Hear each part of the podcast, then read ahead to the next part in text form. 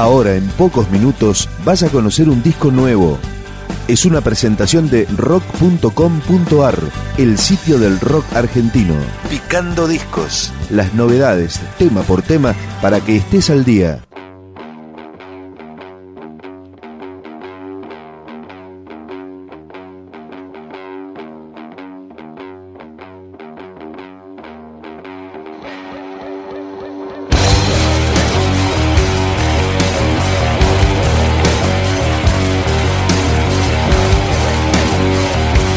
Esto es Hojas.